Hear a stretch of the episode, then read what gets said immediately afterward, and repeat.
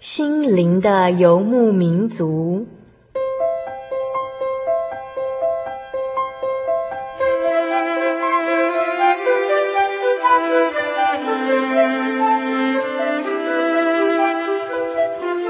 在这个谁都不管谁的后现代社会里，每个人的心灵都是游牧民族。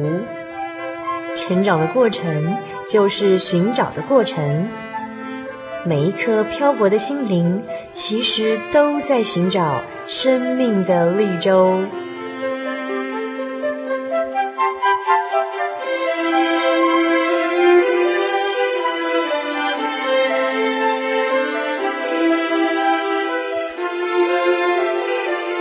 本节目由真耶稣教会台湾总会制作，欢迎收听。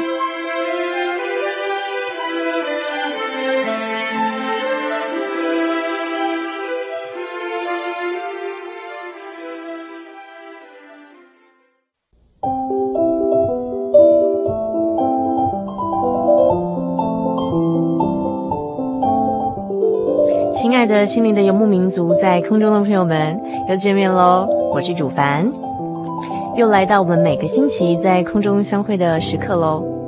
不论您上个星期过得如何，这一个小时的时间，让我们一起心灵充充电喽。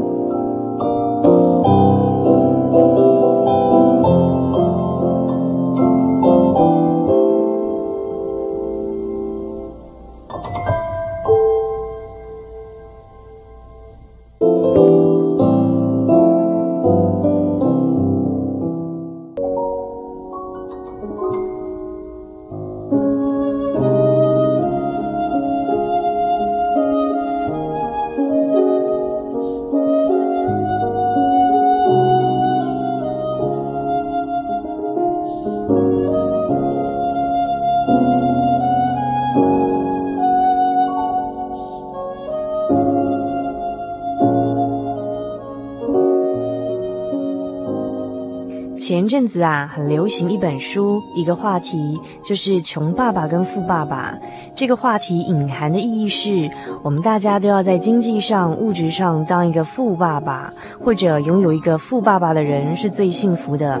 然而呢，当富爸爸成了普世价值观的成功典范之后，或者呢，当我们的物质生活越来越便利，我们的食衣住行娱乐啊、各方面越来越繁多之后，亲爱的。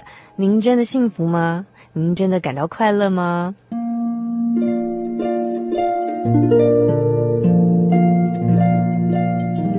有时候，我们反而会怀念起物质匮乏的，呃，在台湾的五零年代、六零年代那个时候，因为在那里有更多浓浓的人情味哦。那么有时候呢，我们也会想要躲开城市的霓虹灯，因为我们担负着过多的压力。那么也许我们会想忘记自己的名字，因为有时候我们觉得人生乏味。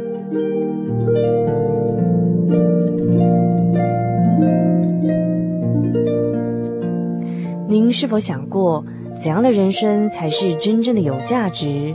怎样的生活才算自在而没有遗憾呢？我们如果当一个富爸爸，当然是很好的。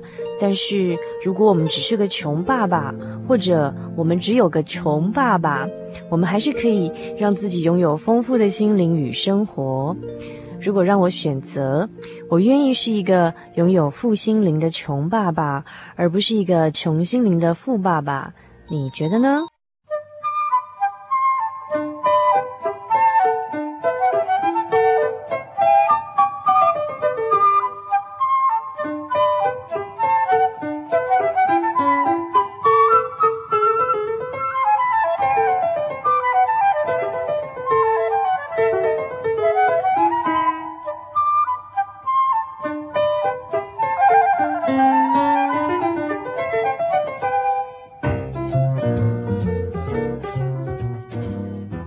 各位心灵的游牧民族，在空中的朋友们，大家好，我是主凡。我们现在要进行的单元是，嗯，小人物的悲喜的单元。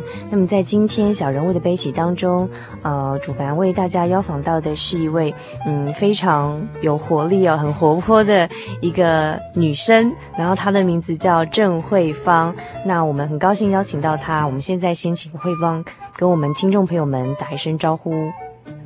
嗯，各位听众朋友，大家晚安，我是慧芳。好，这就是我们今天呃，在我们小人物的悲喜单元里头，要跟听众朋友们来分享他自己生命的呃见证的呃慧芳。那我在这边简单的介绍一下哦，呃，慧芳呢，呃，我觉得很高兴有机会今天介绍她跟大家来认识哦，呃，因为我觉得每次跟她聊天呢，都会觉得好像自己在呃心灵上会受到一些激励哦，就是她讲话的那种很坚定的信心跟她的活泼，然后还有很很有活力的那种生命力，呃，可以感染到周围的。人，那嗯，那我在我认识的慧芳里头呢，她是一个从高中开始哦，就常常在思想人生的意义的一个意义的追寻者，然后嗯。那我知道，就是说，呃，他可能在呃朋友面前呐、或者说别人的印象中，他是一个有高的学历，然后很有主见，也很有自己的想法、有能力的人。那所以呢，当他呃这个朋友知道说他在这几年受洗成为一个基督徒的时候，朋友们哦都非常非常的惊讶哦。然后啊、我们是不是可以请慧芳先给我们介绍一下，就是说，呃，你。呃，我就像我刚刚所讲的，慧芳她是一个呃很很重视，呃人生意义的一个人。然后他从高中开始就在思想说他活着有什么意义，然后人生的呃除了工作、家庭、婚姻之外，就是到底还有哪些生活的重心哦？是不是可以请慧芳从年轻的时候跟我们回忆一下？当下也很年轻了，从就是以前开始回忆，就是你什么时候开始去思想生命或人生这样的一个课题，这样。嗯，其实我我相信，在台湾的学生大概读书的时时候，都会有很大很大的压力跟痛苦，不管是在生活上或者在课业上，都会有相当相当大的压力。但是，同时有一个很大的疑问，就是我读这么多书要干什么？然后我毕业之后我要做什么？嗯。然后我是不是能够找到一个好的工作？好，或者是我以后是不是能像我的父母亲期待这样这么好？那那时候其实也没有太多的选择，就是好好读书啊，把每一科都都考过了，都考好了，然后进去大学，然后至少我知道我上了大学之后我要出国去读书，嗯，哦，那是我自己的一个梦想，也也算是一个我们在亲戚朋友当中大家的一个想法啊，就是能够出国去念书是一件光荣的事情。可是到了大概。然后到了大学之后，我就会觉得说，那我读完书之后呢，要怎么样？我发现哦，遇到的人越多，碰到的事情越多，我发现这个知识的想法哦，好像变数也很多。嗯，所以我就会觉得说，人生好像如果这么简单的话，那我已经看完了啊，我已经知道我要干什么了，然后就是找了一个工作，然后就退休，然后就。死掉了，就这样子吧，好像就是这样，好像很多人成功人也也不过就是这样子啊，大家都是这样，只是差在你赚了多少钱，然后你有没有名，好像差别是在这里吧。嗯哼，所以我会当然也看到很多社会的现象，嗯，包括自己遇到的这些人，身边的人，我发现其实事情并不是这么简单的。那好像我们我们是把事情看得太简单了。然后似乎我们也把自己框得非常非常的小，认为说这样就是人生。嗯哼。可是我相信不是这样，而且我书越读越多之后，我才发现，我在读书，我在努力听父母亲的话，在努力朝这个框住的梦想，在达成这些梦想的时候，我我一步一步都达到了。嗯。其实这在当中我。也被灌了很多东西，类似说是洗脑了。对，就既定的我们对人生的步骤是该念书的时候好好念书，是然后要读大学，大学念完之后要出国念书，是出国拿完硕士回来之后要好好工作，是然后工作要努力，要想办法升迁，然后要往薪水高的位置爬。没错，所以说其实。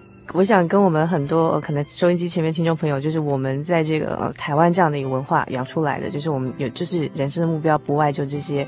那其实慧芳她在录节目时候就跟我讲说，她从很早以前就开始在想，难道人生除了这四大中心就没有其他的东西吗？那在这四个之后都结束之后，我们人要往哪里去？我们人生的意义到底在哪里？然后除了这些东西之外，到底我们生命的是不是还有更高峰的经验？就是是我们值得我们才真正值得我们去追寻的这样的一个价值哦。然后我在这边补充介绍一下，那我认识的慧芳，她是一个对待每件事情都非常严谨而且很认真的人。那她之前曾经帮我们协助企划网站的一些部分的一些呃原件哦。那我我发现说，她是一个做每件事情都会第一个一定会问很清楚，实事求是，然后而且她会很严谨。然后他很确定目标之后，他每件事会很规则、很条条列出来的每件事情列出来去完成。所以我我可以理解，就是说为什么他本来是学幼教，对不对？好，学教育的，然后念去美国念书回来之后，然后他有这样的一个能力，到新竹的科学园区的科技公司去工作。然后因为他，我我可以感，我可以猜想，因为他的表现，所以呃，他可曾做过很多的专案经理啊、研发经理经理啊，各个部门。你都做过，那因为他这样的工作态度，那我相信说他如果继续在朝这个我们传统观念上追求人生价值迈进的话，他一定会在这社会上会有非常杰出的表现。可是他在这个时候呢，他选择放弃了，因为他终于找到说他人生更有意义的呃事情去来追寻。那这个让他愿意放弃在园区区的工作工作，因为呃他也许在之前在科技公司工作的经验是呃。很受赏识，然后他把所有的生命跟时间都卖卖给公司，常常的加班，然后健康必须牺牲，对不对？我知道那时候你皮肤上好像会因为压力太大有一些变化，对不对？对，好，好，卖给公司，卖给工作，然后换得那个报酬，然后但是可能失去健康，失去我人生的目标跟方向，不晓得要做什么。然后在那个时候，他找到他一个人生那个转泪点的方向，他抓到了一个生命的重心，他毅然而然决定放弃，而回到他的家乡。他的家乡台中是一个。比较没有那么多工作机会，但是他觉得他可以找到他一个平衡的生活点。最重要是，他找到了他生命的源头。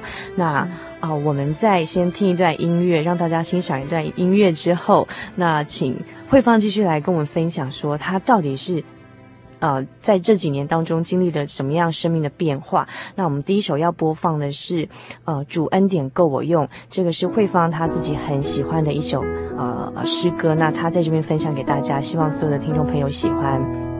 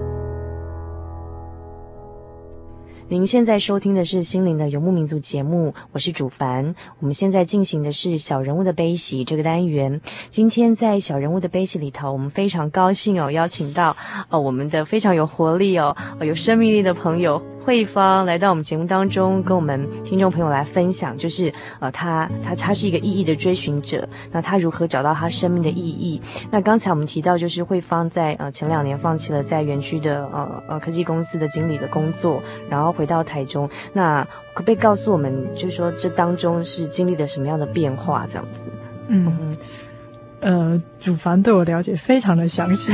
之我之前跟他提过的我的经验哦，他大概都记得。可能他当时看到我一些皮肤上反映出来的那种代价，他可能都还记得哦。那时候其实我我自己并没有想到我会到科技公司去上班，因为其实这个跟我学的差很多。嗯，那嘛，那刚好啊，九二一地震之后，那。刚好也是有一个机会啊！我在在等待机会的时候，有一个公司找我找我去。嗯。那进去，那刚好其实这个老板他是想要做一些，他有一个部门是做呃科技教育的，嗯哼，科技方面的还有资讯方面教育的，嗯哼。所以他他想说，我刚好有这方面教育方面的背景，那我自己对电脑。非常有兴趣，嗯、所以他他找我去，那他跟我谈的也蛮愉快的，嗯、所以我就就很顺利的进去，在那种同事之间那种情感，对老板对我的赏识，他虽然说他很赏识我，调我到这么多个部门去做，嗯，但其实我做起来其实也相当的辛苦。那大概我大概进公司大概半年之后吧，就是等于加班是一种常态，嗯哼，在那么那么大的压力，那么那么快的那种。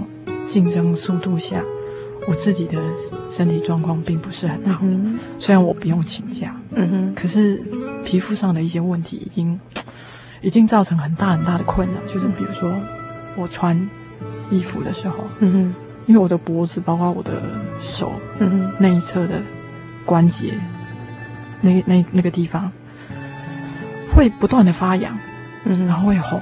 然后抓抓不停，就是没有办法止痒。嗯，然后医生也只能说，就是给你类固醇的药。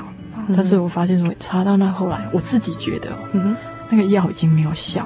嗯，就说你大概很痒的时候赶快擦。嗯。很多人都会说啊，你怎么会抓成这样？不要抓，不要抓。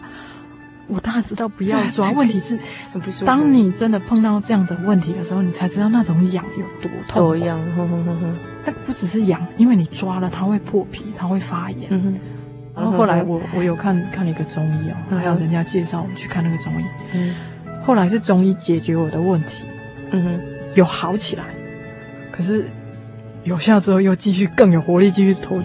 那我发现说我在这当中我又复发，哦，所以就是它是一个循环。我又复发的时候，我那时候真的非常非常的沮丧，真的非常非常沮丧。那种衣服粘在脖子上，然后拉开又流血，然后你洗。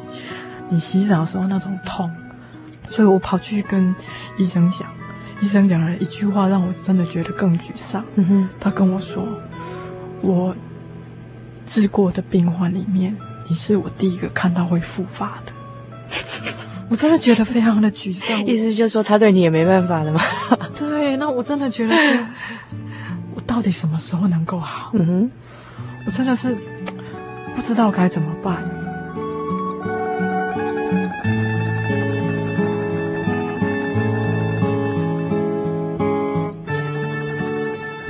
在我承受这么大的工作压力，跟我身体开始有一些警讯出现的时候，然后接着承受这么多的痛苦。其实这当中，我有一个同事，他有想要帮助我，嗯，那他跟我说：“你要不要到？你要不要参加我们的聚会？”嗯，那因为我我知道他他是基督徒，嗯哼，那嗯，我那时候。他真的是很好心啊，他三番两次邀请我，嗯哼，然后他就说，就是就是哪一天哪一天我们有一个小组的聚会，你要不要来参加？嗯哼，所以我也跟着去了，嗯，然后呢，结果也是不明就里就被被推去洗受洗了，然后他们就说啊要受洗啊受洗好，但是说说真的，我那时候其实并不太知道。耶稣是谁？然后就收起了吗？是啊，你还搞不清楚就收起了吗？对对对，没有错，我真的是这个样子。那我去那边跟着他们聚会，有时候说真的，他们讲的一些东西我并不了解，那也没有人可以解答我的问题。嗯哼，所以老实说，当当初的心态并不是主动想要去追求，没有看圣经吗？或是跟他们一起看圣经吗？嗯、呃，其实很少，几乎很少很少看圣经。嗯、他们有时候会把一些圣经的经节印下来，用印的，嗯、像印成一张，嗯、类似像讲义这样子啊，或者是有印一些诗歌。嗯，所以有时候也是有读没有懂哦，并不了解它的意义。嗯、每一个字我都懂，但是这就是看不懂。对，就是看不懂。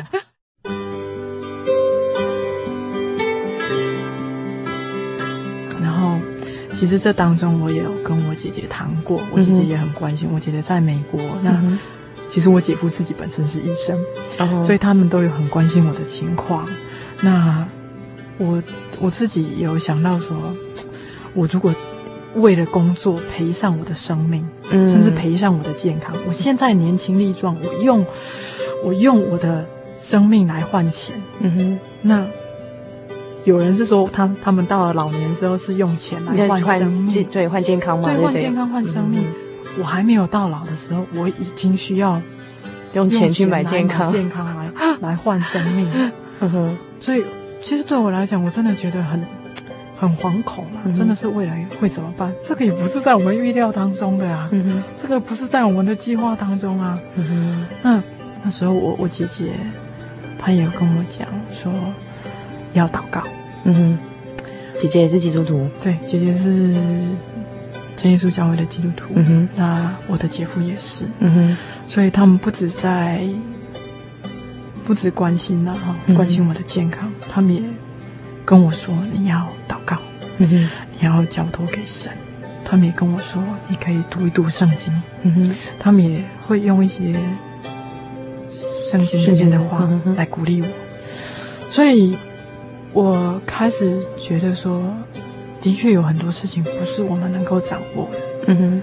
然后我我姐姐跟我说：“那你有空去我们教会看看好了。”嗯哼。她说在松竹路上哈，台中松竹路上有一个我们的教会，你有空去看看。嗯。那我也是跟她说：“嗯，好啊，好啊。”并没，其实那时候也没有说很强烈了。嗯哼。虽然知道自己有困难需要帮助，嗯哼，但是没有很强烈，嗯，并不是在信仰上说要追求或者是什么，嗯哼。所以有一天呢，我就自己，我每个礼拜都回到台中来，嗯哼。然后我有一天，其实也没有特别的计划，纯粹是有一天突然想起来，哦，去教会看看吧，看看这样子，对，纯粹是这样，去看看吧。我就自己骑了摩托车就过来，嗯哼。然后一进来，哎，就是。有弟兄跟我说在楼下，那我就跟着下去，然后他们安排给我一个座位坐下，因为那个时候人家都已经聚会都已经开始了，坐满了人啊，嗯，礼拜六安息日聚会坐满人啊，嗯，他们安排我在一个地方坐下来，他还不到五分钟，我已经开始流泪了，嗯哼，你为什么流泪呢？很多人听听到我在讲起当天的那个故事，他们都会问我说：“你为什么流泪？”大家都很好奇，嗯哼，你很悲伤吗？不是难过吗？难过的流泪吗？不是啊，就完全都不是。我并没有为了什么事情特别悲伤，而且等于是我第一次到教会，嗯哼，然后我完全不熟悉这里到底是怎么一回事，嗯哼，这里的人我也不认识，嗯哼，所以居然坐下五分钟就开始是我已经开始流泪，对，然后上面的人在讲什么，其实我已经不太记得，目前不记得了，对，我我已经不太记得是什么那。他说要翻到哦第几章第几节，圣经的第几章第几节。那旁边的姐妹帮我翻，翻到那个地方指给我看，我看着看着我又开始流泪了。嗯哼，所以我我那一次的聚会几乎是每翻到一个经节，看看了我就流眼泪，嗯、看了我就流眼泪，就几乎是从从头到尾几乎都在流眼泪。你那时候流泪的心中时候的感受是什么？我当时会觉得，我我也一直在问我自己说。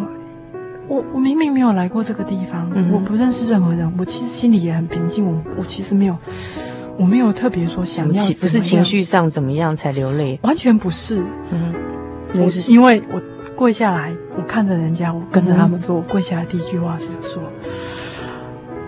神啊，我知道你要我来这个教会。”嗯哼，我第一句话我永远都没有忘记，我第一句话是这么讲的。嗯，因为其实我也我也不知道要奉主耶稣的名来祷告。嗯哼，我我什么都不会。嗯，呃，至少在那个教会，我我我不知道要怎么样祷告，甚至他们告诉我的祷告方式，其实我不能够接受。嗯，那虽然他们讲的每一个字我都懂，可是对我来讲没有任何意义。嗯，但是那一次我跪下来祷告，我第一句话就是跟神说。神，我知道你要我来这里，我以后都会来这里聚会。嗯、我就是这么哭着跟他说的。嗯、在祷告当中，我也是不断在流眼泪，嗯、因为我会觉得说，我想这是这真的是能够帮助我了解圣经的教会。其实慧芳，你找了那么久哈，从高中就开始思索生命的意义哈，然后本来很铁死都不相信宗教，可是后来生病啊，因为碍于情面同事的邀请，所以就曾经去短暂的呃 去参加过同学邀请的一些呃就是呃教会的场合，但是经验不是非常好，然后也没解决你的问题，然后知道你的姐姐跟姐夫，他们是真耶稣教会的信徒，那他们听到你的状况很关心你，就从美国来跟你联络说你可以找哦台台台湾。哦的，在台中的距离邻家比较近的教会，然后当你第一次就是也只是想说，哎，试看看，先就是一次偶尔就是礼拜六安息日的刚好是聚会的时间，你就自己进来，然后其实也没人告诉你怎么样读经，怎么祷告，唱赞美诗，你只是进来，然后人家安排一个座位坐下，然后当开始读圣经的时候，你就开始流泪，然后一直到祷告的时候，其实你现在应该很清楚为什么。那个时候你会。这么感动，并不是情绪的悲痛或悲伤或难过的流泪，而是圣灵感动你，就好像你找了那么久，你终于找到一个真正属于你的家，你的教会那种生命的源头的那种感觉。是，对。那我们先听一段音乐，呃，之后再请慧芳继续跟我们分享说，当他在第一次，第一次终于好像。在宗教体会中，终于找到他一直在追寻的那种帮助他的力量跟那种生命意义的感觉的时候，他之后怎么样再去更深入的去探讨跟了解这当中更深层的意义哦？那我们现在要欣赏的一首音乐是，嗯，时刻靠主，这首也是慧芳非常喜欢的一首音乐。那在这边点播给我们所有的心灵游牧民族朋友们，希望您喜欢。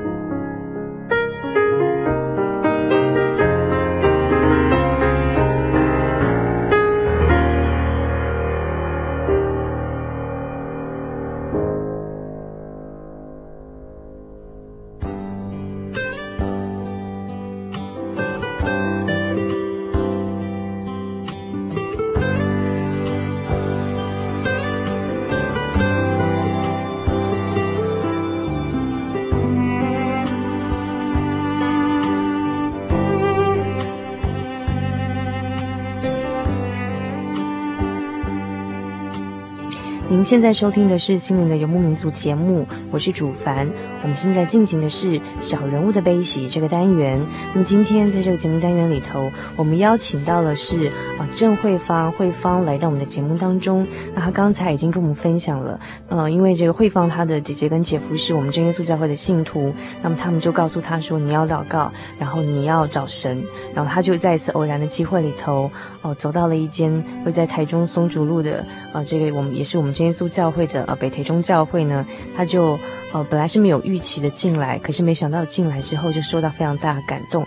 坐下来五分钟之后就开始落泪哦，尤其是台上的呃讲道者说要翻这个经节，翻那个经节，每读一个经节，他就不由自主的落泪。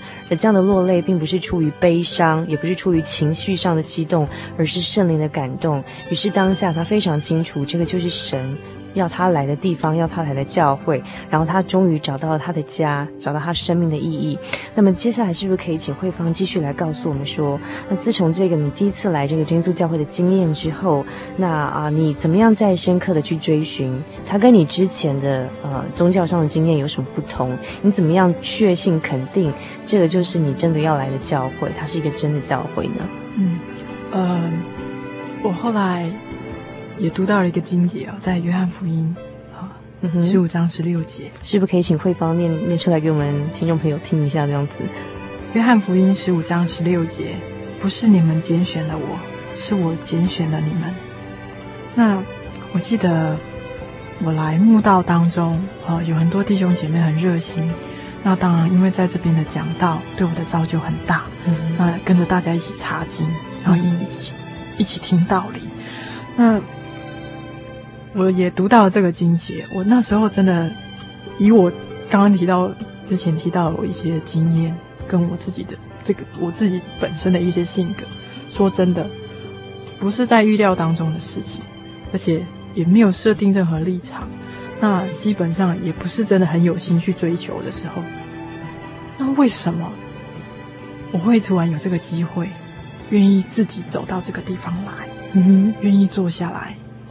然后有这样子的感动，嗯哼，我能够到这个地方来，嗯哼，我觉得最好的解释就是这个，神在这个时候拣选了我，嗯哼。慧芳，你怎么确定就是你你来到这个教会，你找到是真的真理这样子？啊？没有错，你怎么判断？既然说你实事求是，你什么事情都要查考。而且事实上，我真的看到从认识你的第一天，我就发现你非常认真的在查考圣经，然后非常讲道，而且非常认真在听讲道，然后而且你会反反复的去思想跟查证，甚至还会问人。所以我知道你是一个非常严谨的这个一个。因为当然，嗯、呃，我之前其实这跟我之前的经验都有关系。嗯、那其实我也发现，其实教会是有不同的。嗯哼，那至少。之前有一个很不好的经验，嗯哼，那也是让我觉得祷告我也祷告不下去，甚至读经我也读不懂，嗯哼，我会我会去我会去想说，那时候我就在想说，为什么教会是这个样子？基督徒是这样吗？嗯哼，所以当然，我刚刚有提到说，我一直在观察，嗯哼，我在这边聚会，我来参与的时候，我我也在观察说，这里的人是怎么样，跟那边有没有不同？嗯哼，我的确有在比较，嗯哼，这样的性格并没有改变，我的确有在比较，嗯哼，然后同时，因为我跟着大家在查考圣经，然后甚至慕道者联谊会都有针对一些非常非常重要的，比如说圣灵，嗯哼，包括得救、天国的福音，嗯哼，然后有一些很重要的概念，圣餐礼为什么要洗礼，嗯哼，好，为什么会有人，为什么会有罪，嗯哼，这些。我大概都明白，你是透过查考圣经，对不对？是没有错。嗯、你怎么知道这个是真的？嗯哼，他可能只是一个单纯的感动，或者说他他只是一个巧合，你怎么去知道？圣经，嗯哼，很多人口说无凭啊，嗯哼，可能是他自己写的书，哦，可能是一个传说，嗯哼，可能只是一个迷信吧，嗯哼，哦，一个传一个这样道听途说，很多都是这样，嗯哼。但是我在查考的同时。我就明白，我会看啊，嗯、我会判断啊，我我一样，我一样会用起初的那种对道理的那种啊逻辑考那种思考去判断说，哎，这样对吗？这样不对吗？嗯哼，有一些其实我在怀疑的当中，另外一个金姐给了我答案。嗯哼，我常常有有这样子的体验。嗯哼，甚至就是我发现说，在我得圣灵之后，甚至我一次一次的祷告，本来不太能跪，跪不了那么久。嗯哼，我发现我一次一次的祷告当中，我有很多的疑惑，嗯哼，不见了。甚至是我在听道理当中，我昨天才想的事情，今天的一个经节就解决我的疑惑。嗯哼，我自己都会觉得圣灵在带领你了解这个道理，透过圣经告诉你。因为这件事情只有我知道，我并没有把它讲出来。嗯哼，可是我每次坐下来听，就好像好像针对你在解答这个问题这样。对，好像是他在告诉我。嗯，可是其实，甚至他用了这个金节，他。我们查查到这个金节，其实他今天的主题并不是要解决我这个问题啊。嗯哼。可是他这个金节，就让我的那个疑惑解开了。嗯哼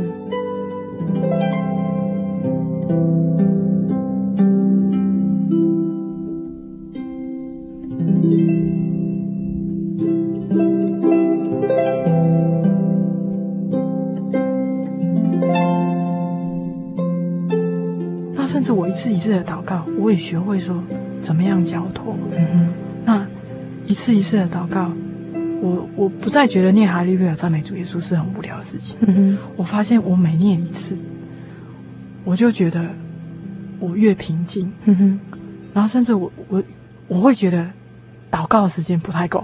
嗯，我还没我我那种我哈利路亚赞美主耶稣还没有念完，时间已经到了，铃声已经到你后来受受圣灵吗？后来我我辞掉工作回来一个月，嗯哼。左右，我得圣灵，嗯哼，我我也不是一次啊，就是我在祷告，不断不断的祷告，对我就是一次一次，我发现我祷告的方式，我从我的我口里面讲出来的不太一样，嗯哼，不再是我们一般听得到的那样子的话，嗯哼，那我就发现一次一次，然后后来有人跟我说，咦，你得圣灵了啊？嗯哼，嗯哼，是安息日的聚会，嗯哼。传到按手祷告，然后确定我得圣灵。嗯哼，那其实我那时候，我想这是一个很很大的证据，然后证明怎么说你？因为要讲清楚一点。我们在查考圣经的时候，其实我们也提到圣灵、嗯、为什么要求圣灵，圣灵的重要，圣灵是进天国的凭据。嗯哼，然后再来是怎么样证明神跟你同在。嗯哼，我们知道神就是灵。嗯哼，神是一个灵。嗯哼，神神的灵与我们同在的时候，你会感受到神的力量。嗯哼，而且圣灵是圣洁的灵。嗯哼，它是给你力量，它是给你平安的一种力量。嗯哼，所以当你得到圣灵之后，我们之前就听到很多很多的见证。嗯哼，很多人很多坏毛病、嗯哼，坏习惯，哦，甚至怎么讲？呃，有一些病痛。嗯哼，他们得圣灵之后，坏习惯改了。嗯哼、甚至病也慢慢好起来。嗯哼，我们听到许许多多的见证，圣灵他怎么样帮一个人重生？嗯，怎么样给一个人有力量再站起来？嗯哼。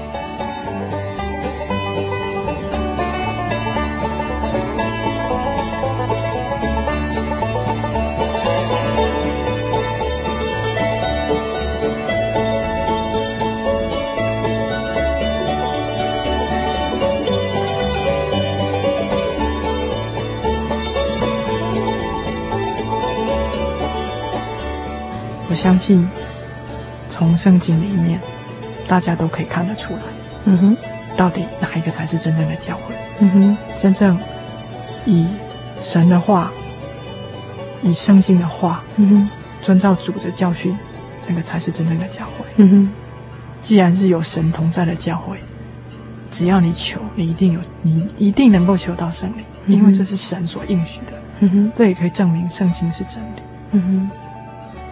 哦，今天非常谢谢慧芳来到我们节目中，给我们做她的真情告白。然后我认识到慧芳，她是一个非常严谨、诚实的人，所以我可以感受、深切的感受到慧芳她今天跟我们分享的字字句句都是发自她内心诚实的话语。呃，想跟大家做个分享。那嗯，就像圣经上诗篇第十四篇的第二节里面所讲的，神他从天上垂看世人，要看有明白的没有，有寻求神的没有。那也许在慧芳他，呃，以前学生时代还不认识神的时候，他已经有想要寻找生命的意义。然后，当然神也看到他了，所以神拣选他，然后领他到神的。呃，家神的殿里头来，那他今天也很很很迫切的想把他这样的一个生命得到重生，寻找到生命意义的这样的一个很坚定的信仰跟历程，好，介绍给我们的听众朋友。啊，接下来呢，我们在小人物的悲喜这个单元结束之前，我们要播放一首诗歌，一样是慧芳他想点选给我们心游的朋友啊的一个很美丽的诗歌，叫做。耶稣肯收纳罪人，那我们今天非常谢谢慧芳来到我们节目当中。嗯，谢谢大家。那我最后要跟大家分享一个我们常常对朋友的一个勉励啊，从圣经里面，呃，马太福音第第七章第七节，你们祈求就给你们，寻找就寻见，叩门就给你们开门。第八节，因为凡祈求的就得着。寻找的就寻见，叩门的就给他开门。那我想，我找到我自己生命的意义，那我也找到能够带领我明白圣经的教诲。那我相信，只要你你去祈求，你寻找，我相信你也可以找到。好，非常谢谢慧芳她送给我们的这个金节哦。那我们现在就来欣赏这一首慧芳真情点播给大家的《耶稣肯收纳罪人》，希望亲爱的朋友们，你也可以找到您生命的意义。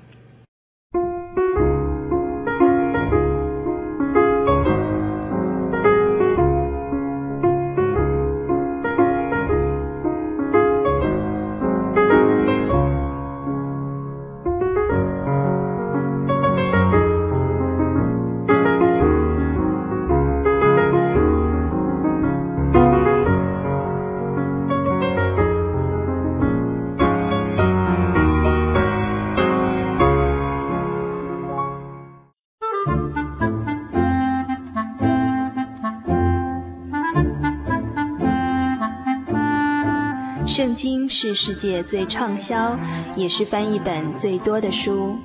许多人因为这本书改变了他的价值观。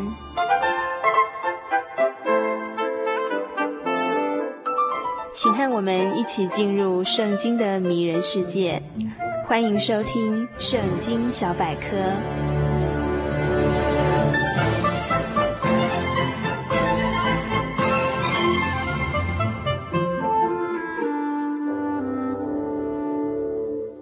心里的游民族听友，大家平安，欢迎您继续收听《圣经小百科》这个单元。今天这个单元要与大家一起分享旧约经卷智慧书诗篇第四篇的内容。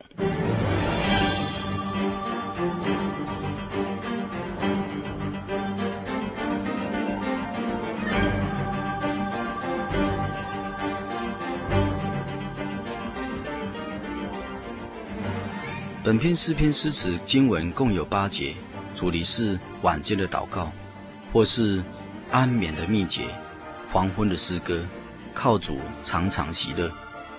作者是谁呢？在标题上注明是大卫所写的诗，交给灵长用诗弦的乐器所弹奏的。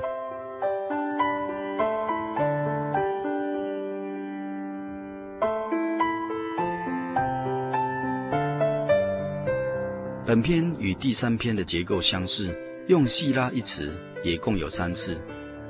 细拉这是一种希伯来诗歌音乐的一个专有名词，大概表示到了结尾，乐器要奏得响一些，或者是指着在此休息停唱，插入一段乐曲，或是停一会儿，思想一下它的意思。细拉在诗篇共出现七十三次。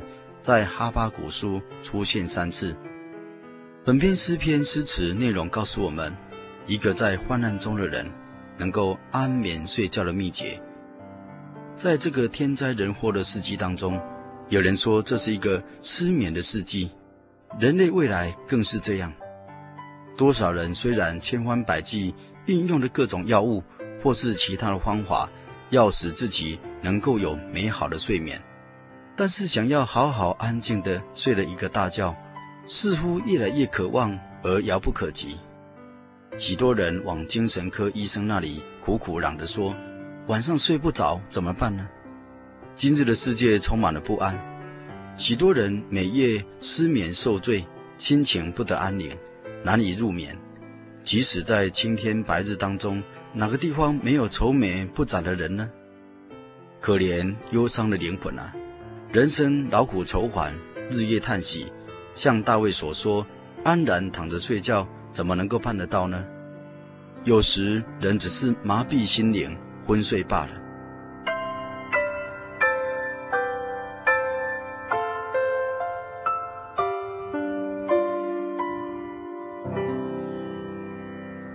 本篇诗篇历史背景乃是大卫王逃难的时候的一夜痛苦的历史。大卫自从干犯大罪以后，良心受到责备，惊惶痛苦，闭口不认罪，就终日哀恨，骨头枯干。虽然悔改，罪的报应还是在公义的神的管教之下接踵而来，在他的家中，儿子死了，女儿又受侮辱，兄弟戏抢。同事操戈。当他儿子押沙龙叛变的时候，他似乎一切都变了。不但众叛亲离，四周尽是敌人，连贵胄大臣都互逆背叛。大卫蒙头赤脚上橄榄山，一面上一面哭，跟随他人也都蒙头哭着上去。又大卫经过巴户岭，一个叫做示美的人出来咒骂他。又有儿子押沙龙在宫殿的平顶上支搭帐篷，在以色列众人的眼前与他父亲的妃嫔亲近行淫。这一连串的消息，在大卫的心头上，有如被毒蛇咬伤，心如刀割般的痛心。但大卫在蒙难当头，逃难的环境与心境，在寒夜的冷风吹在洞口外的怒吼声，应该会使人。惊吓得毛骨悚然，不能安眠。但是他在全能的神公义的审判管教下，谦卑悔改的信靠神，神听他的呼求，使他转悲为喜，转苦为乐，安然躺下睡觉。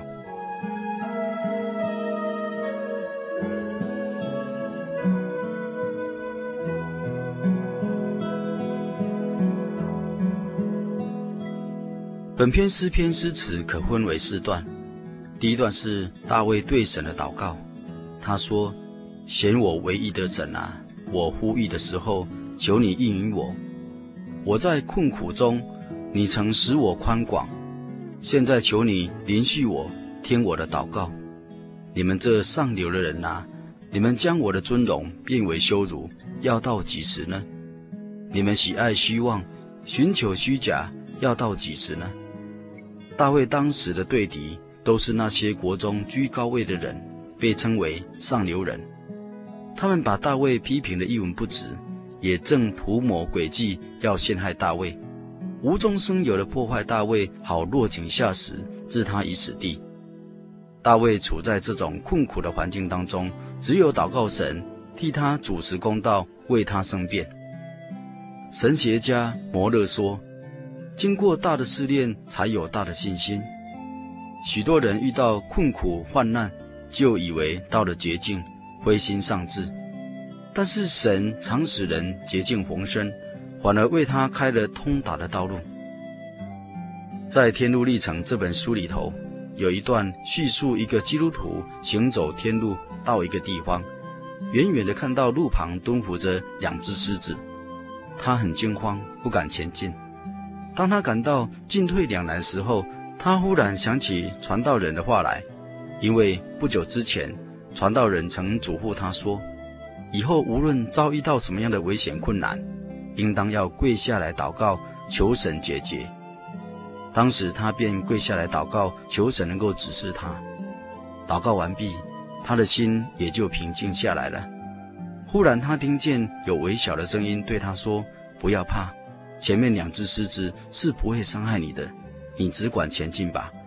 他们是用两条铁链捆绑着，只要你行走在中间，不偏左右的话，他是无法伤害你的。于是基督徒有胆量、有勇气，继续的前行。到了两只狮子的地方，果然毫无危险。他凭着信心，便安然度过了。今天你的困难，也许就是看见前面有两只凶恶的大狮子，但他们没有办法伤害你的。只要你行在神的旨意当中，继续的前进。常人以为患难使人是路越走越窄，面临绝境，但是事实上，神常常借着苦难，使我们的道路比以前格外的宽广，常常惊艳到山穷水尽疑无路，柳暗花明又一村的一个佳境。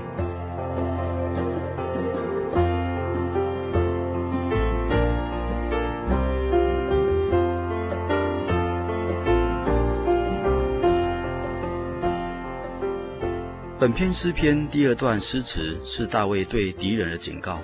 他说：“你们要知道，耶和华已经分别虔诚的人归他自己。我求告耶和华，他必听我。你们应当畏惧，不可犯罪。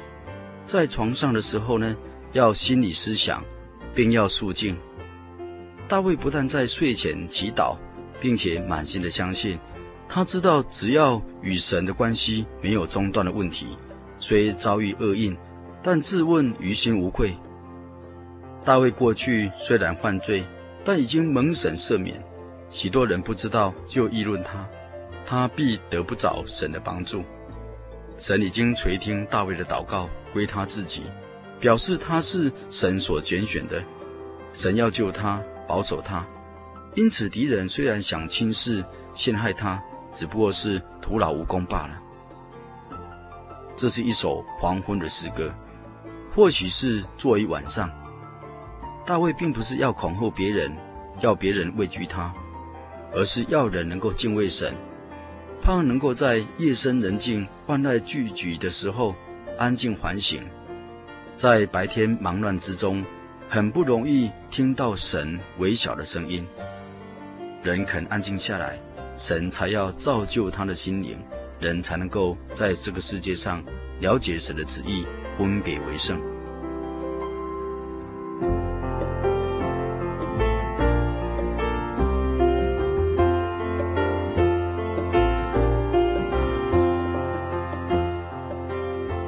本篇诗篇第三段提到，大卫劝告跟随他的朋友们说：“当献上公义的祭，又当依靠耶和华。”有许多人说：“谁能够指示我们什么好处呢？”耶和华，求你扬起脸来，光照我们。大卫的朋友跟随大卫逃难，心中满怀心事。大卫就劝告他们要信靠神，并当献上公义的祭，把一切忧虑献给神。许多基督徒在遭遇难题的时候，总是不住的祷告，而得到神的看顾。许多人活着所追求的只不过是外面物质的好处，但内心却空虚彷徨无比。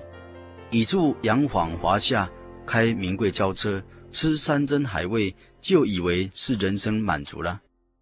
但看得见的物质丰富，未必能使人心情真的快乐起来。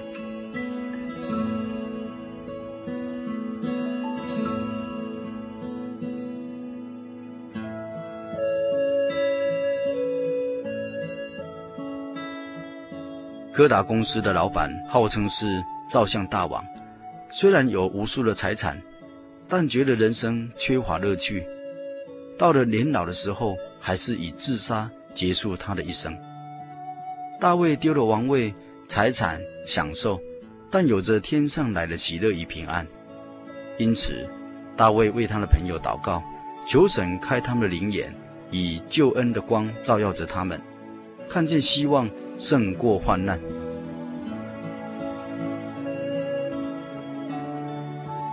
本篇诗篇第四段诗词，大卫见证自己心灵的安乐。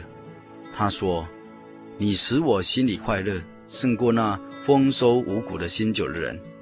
我必安然躺下睡觉，因为独有你耶和华使我安然居住。”曾经有两位画家。他们相约各画一幅画来表示平安的意义。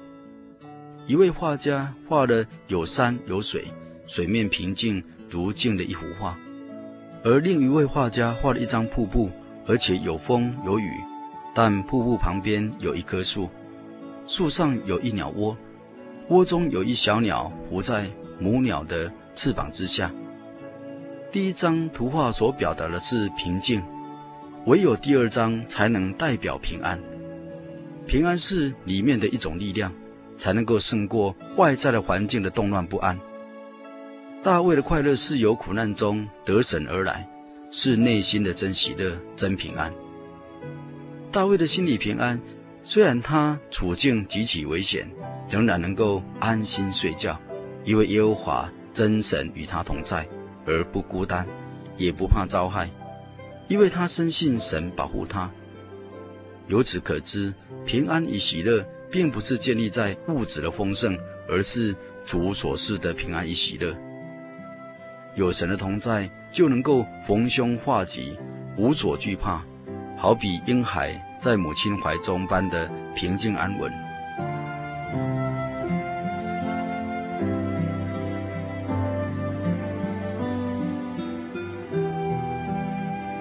今天圣经小百科就与您分享到这里。但愿听友有时间再翻开圣经，将诗篇第四篇细细的品尝。靠神祷告，必能在灾难中安然躺下睡觉。神必使我们能够安然居住。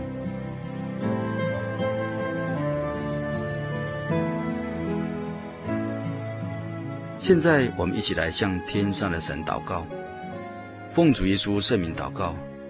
亲爱的主耶稣，我们感谢你，因着你的圣仆大卫在生命中所犯的过错，而受了你的公义的管教，吟诗颂赞你圣洁、怜悯、恩惠的美德。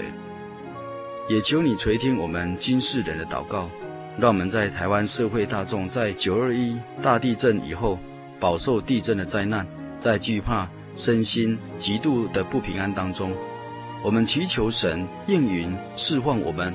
困苦中的不安，我们祈求神应允我们困苦中的呼求，使我们心因你真理宽广起来，蒙你的怜恤，离弃虚妄，承认自己的亏欠，归向你的救恩，在余生中分别为圣，安静中寻求你的旨意，依靠你献上公义的祭，好享受你赐给我们心灵真正的平安快乐，每日能够安然躺下睡觉。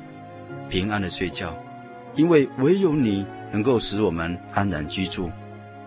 主啊，我们感谢你，哈利路亚，阿门。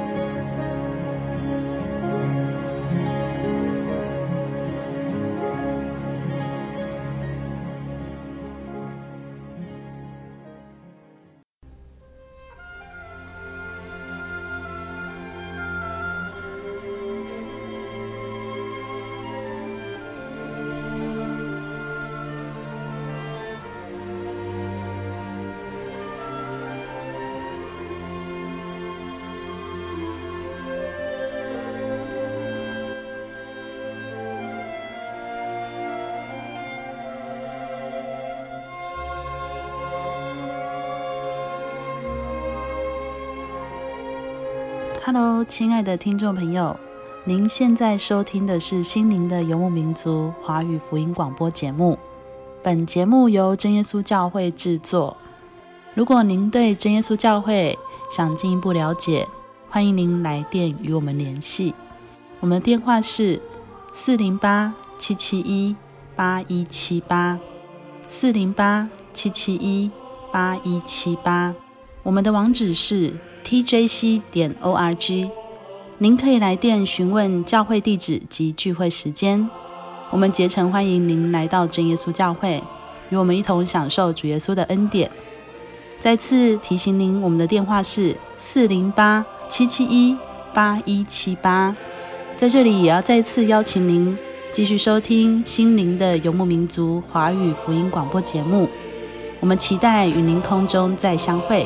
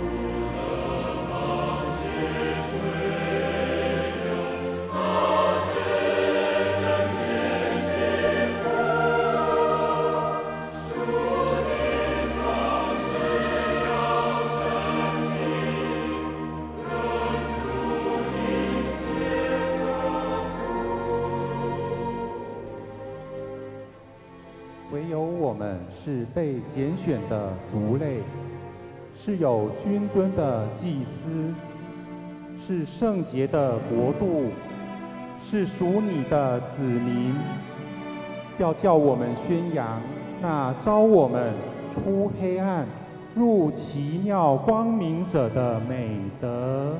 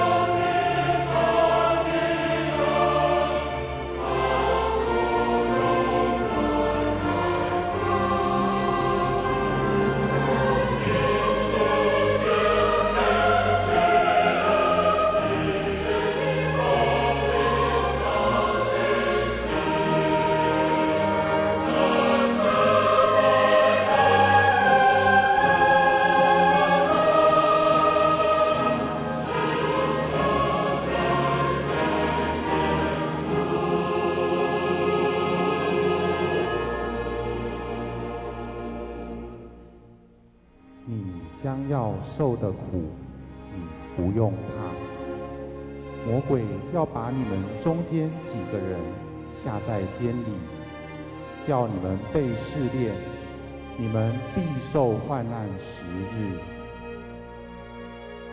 你务要至死忠心，我就赐给你那生命的冠冕。